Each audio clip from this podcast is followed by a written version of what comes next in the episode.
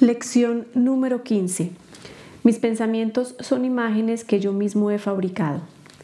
Debido a que los pensamientos que piensas, que piensas, aparecen como imágenes, no te das cuenta de que no son nada. Piensas que los piensas y por eso piensas que los ves. Así es como se forjó tu manera de ver. Esta es la función que le has atribuido a los ojos del cuerpo. Eso no es ver, eso es fabricar imágenes, lo cual ocupa el lugar de la visión, reemplazándola con ilusiones. Esta idea introductoria al proceso de fabricar imágenes que tú llamas ver seguramente no tendrá mucho significado para ti al principio. Comenzarás a entenderla cuando hayas visto pequeños bordes de luz alrededor de los mismos objetos que ahora te resultan familiares.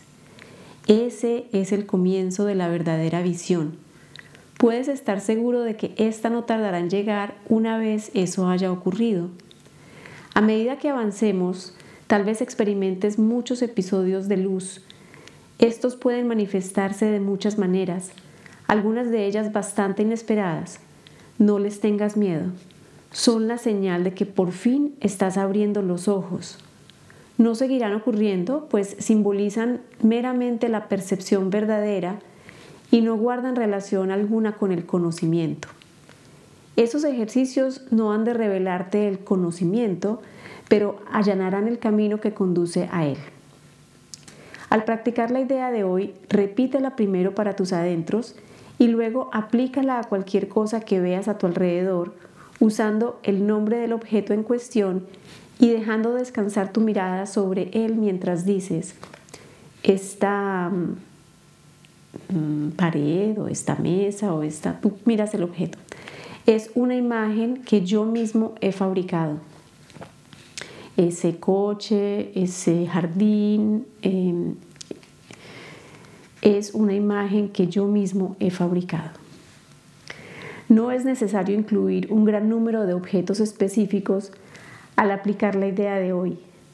Pero sí es necesario que continúes mirando cada objeto mientras repites la idea para tus adentros.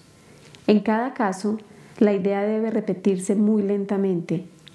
Si bien es obvio que no podrás aplicar la idea a un gran número de objetos durante el minuto más o menos de práctica que se recomienda, trata de seleccionarlos tan al azar como te sea posible.